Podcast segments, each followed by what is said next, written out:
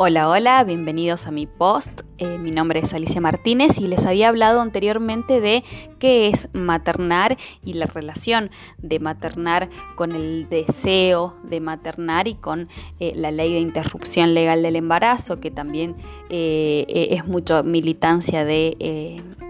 que la maternidad será deseada o no será y habíamos hablado un poco de todo lo relacionado con, con ello. En este segundo episodio les voy a hablar un poquito de cuáles son los desafíos de maternar en el siglo XXI, cuáles son las diferencias de la maternidad con la paternidad y cuáles son los deseos de esta paternidad que, queremos o, las diferentes formas de maternar, que eso también va a estar en un segundo ítems, eh, formas de maternar, eh, cuáles son las formas de maternar y cuál es la aceptación que tiene la sociedad de estas formas de maternar. De todo esto te voy a hablar en este segundo episodio, así que prendete porque va a estar buenísimo. Les decía, íbamos a hablar del desafío de maternar en el siglo XXI, en la actualidad, en la contemporaneidad. Eh, y maternar significan muchas cosas y entre eso vamos a nombrar una palabra que se está usando mucho que es el multitasking, que son las múltiples tareas que tiene la mujer y los múltiples roles que va generando esto de deseo del deseo de maternar. Yo deseo maternar, pero en este siglo XXI tengo que considerar muchos factores. Uno de los factores es que tenemos que trabajar, que eh, esto, esta presión económica también viene eh, muy relacionado con, la actualidad y eh, que es muy difícil, digamos, eh, de que una sola de las personas que integren la pareja o una persona que integre la casa pueda mantener toda la casa económicamente. y si estoy sola, mucho más todavía. Entonces esto de las múltiples tareas implica que la mujer va a dividir su tiempo, su esfuerzo, eh, todas sus energías en su rol como mamá en sí, su rol como laburante, trabajadora, que hay veces que em, ocupa más horas que a algunas mamás que a otras, también como ama de casa, porque hay que volver a la casa y dependiendo de la situación económica también eh, uno tiene que ponerse a limpiar, a ordenar eh, y a dejar todo listo y también eh, que por ahí las presiones eh, individuales pueden más y que uno también puede ser estudiante. Entonces son múltiples las tareas que debo cumplir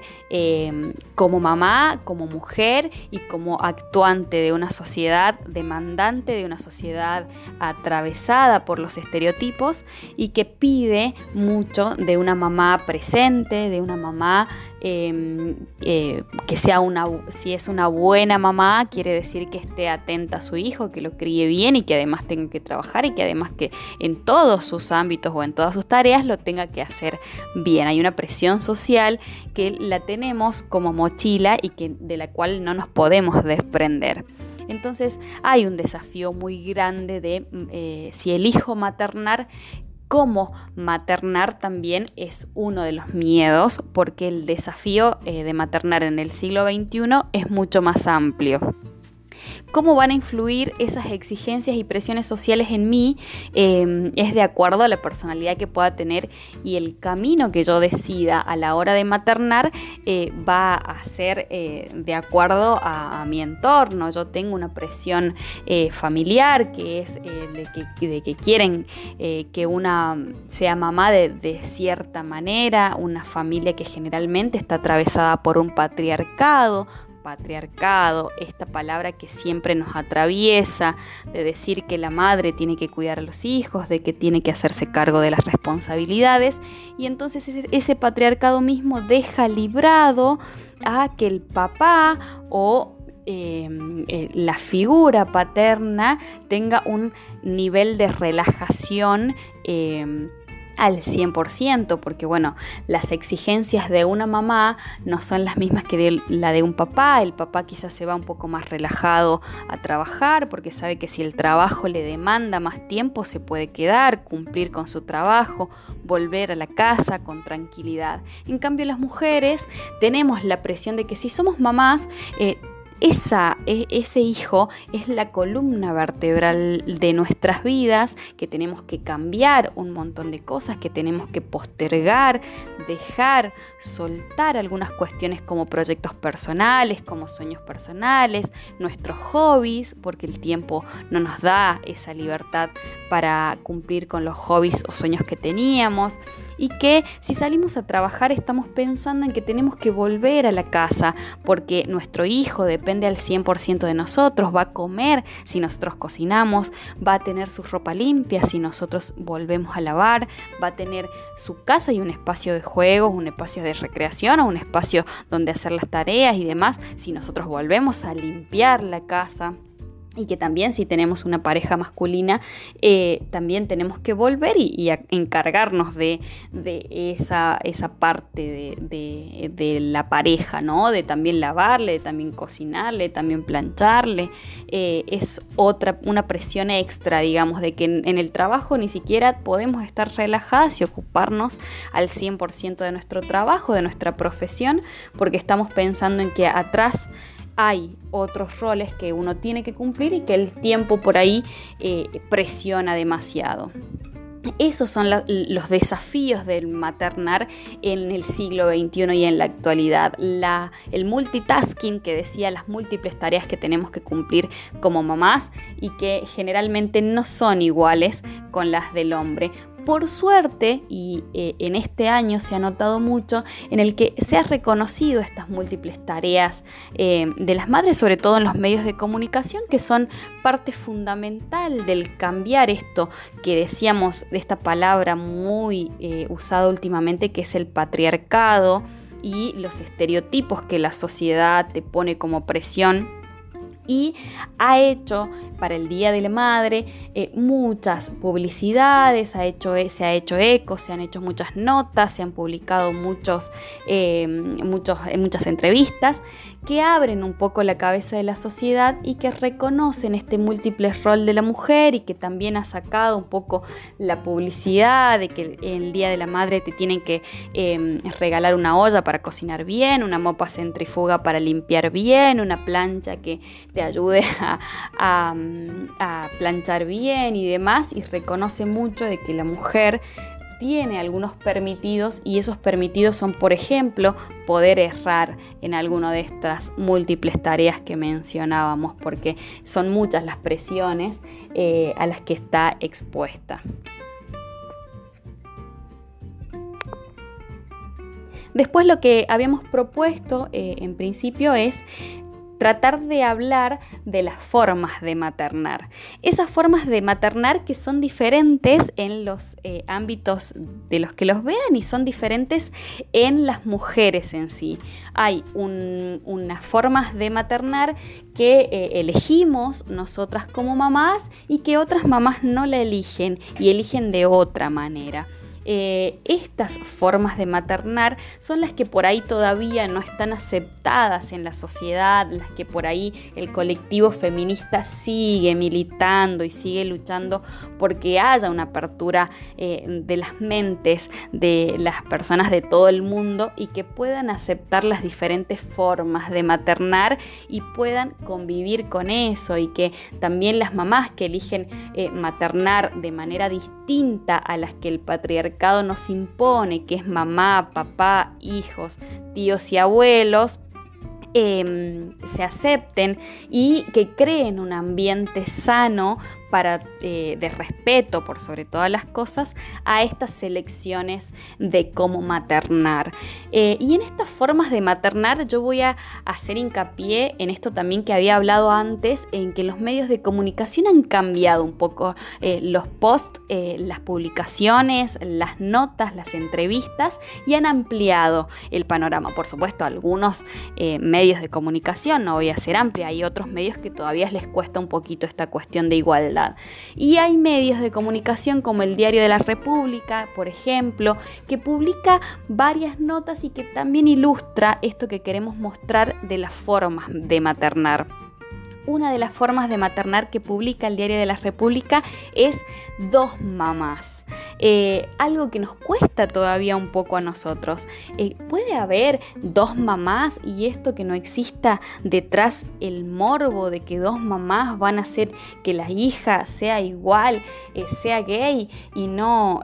tenga una libertad de decidir? No, por supuesto que no. Hay esa manera tan noble de ser mamá y que amamos diferente, que no amamos a un hombre, amamos a una mujer. Y esto de la aceptación y la igualdad viene por eh, el concepto de amor y que el amor es amor independientemente de eh, cómo se viva o cómo lo viva cada una de las mujeres. Eh, elegir ser mamá viviendo el amor con otra mujer es permitido y es sano porque por sobre todas las cosas esa maternidad va a ser deseada, completamente deseada y así vamos a asegurar una niñez feliz, esta niñez feliz, esa palabra que les voy a pedir que tengan presente porque también lo vamos a hablar eh, en todas las formas de maternar, asegurar niños, niñas y niñas felices y asegurar que ese niño feliz tenga un futuro feliz, sea un adolescente, sea un joven, sea un adulto feliz y un adulto de bien, porque si es feliz también viene por detrás esto de criar hijos sanos, de criar hijos que... Em,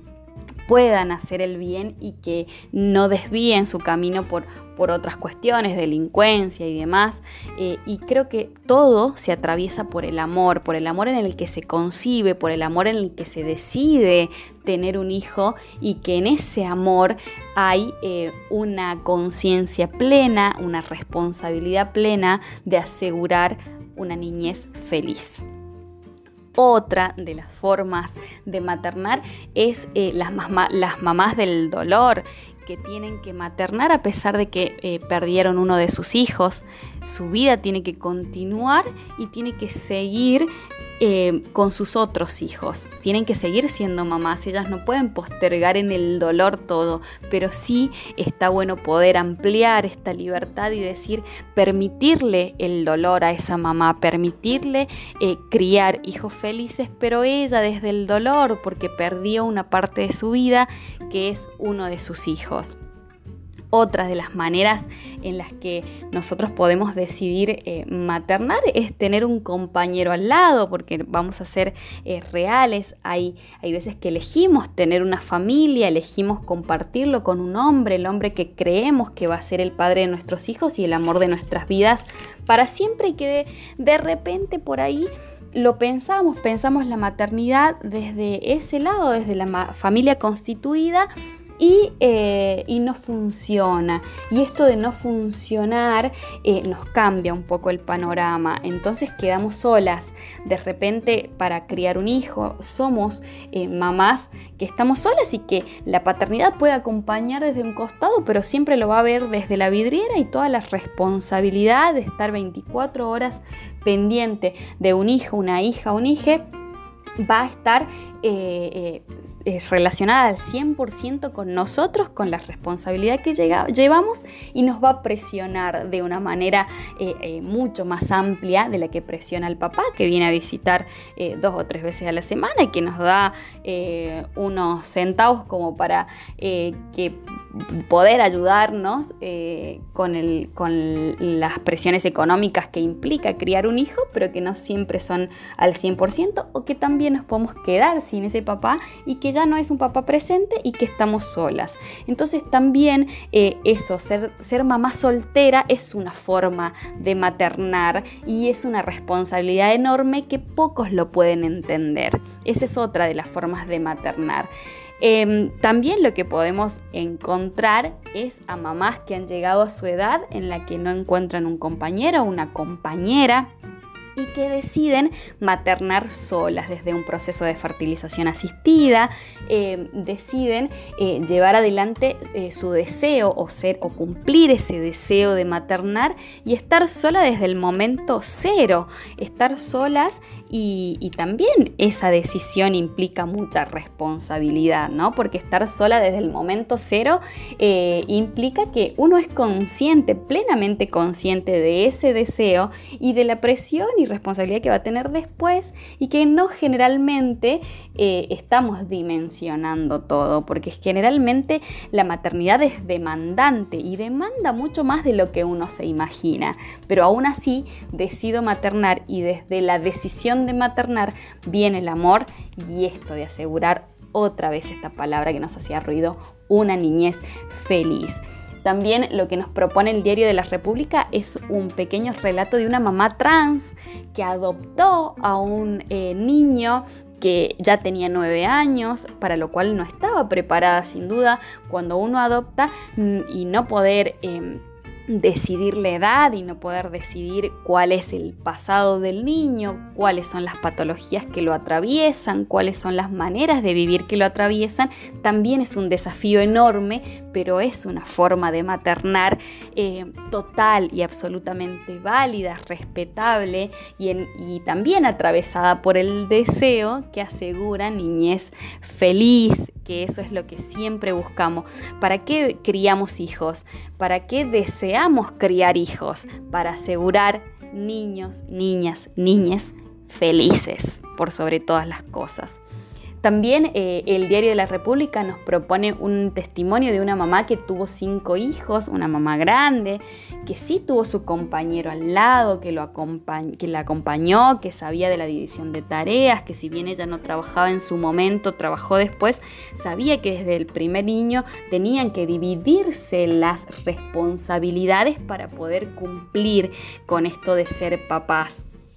Eh, y de cumplir con las presiones que en aquellos tiempos, muy atravesados por el patriarcado, lo tenían y las expectativas que había que cumplir como familia en ese momento y que no podías fallar. Pero también esta mamá nos explica que cada una de las maternidades eh, de sus cinco hijos fueron distintas y que la última la obligó a abrir mucho más el panorama, abrir mucho más eh, su cabeza y poderlos criar desde la libertad. Y, criarlos desde la libertad también es criarlos desde el amor, desde eh, el, disfrute y desde otro lado. Si bien en su última maternidad las presiones eran distintas porque ella había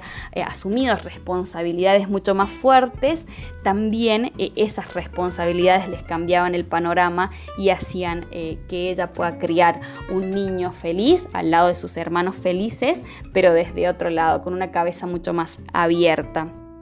También eh, hay otro de los testimonios en donde papá y mamá son súper abiertos, en donde comparten una mapa paternidad fluida, esta mapa paternidad que nos va a hacer mucho ruido para el siguiente episodio. Y decir, eh, sí, podemos encontrar un compañero que pueda entender la igualdad de roles, que los dos podemos salir a trabajar, que podamos delegar responsabilidades eh, en quien decidamos nosotros hacerlo, criar a los hijos desde la libertad aún em, luchando contra el patriarcado que atraviesa mi familia y contra la presión que pone mi familia para criar a un hijo. Entonces, decir eh, sí existe la manera de eh, con un hombre crear una nueva masculinidad eh, en cuanto a la crianza de un hijo, que les haga un clic, que cambien la manera de pensar y que puedan ser abiertos y que puedan acompañar la maternidad desde un lado eh, mucho eh, más eh, activo, presente, como es la paternidad. También nos ofrecía este discurso, el Diario de la República, muy pero muy enriquecedor. Bueno, nosotros hasta acá llegamos con esto que te planteamos de em, cuáles son las formas de maternar y el desafío de maternar en el siglo XXI, en la actualidad, en la contemporaneidad. Hasta acá llegamos y nos encontramos en el próximo episodio. Chau, chau.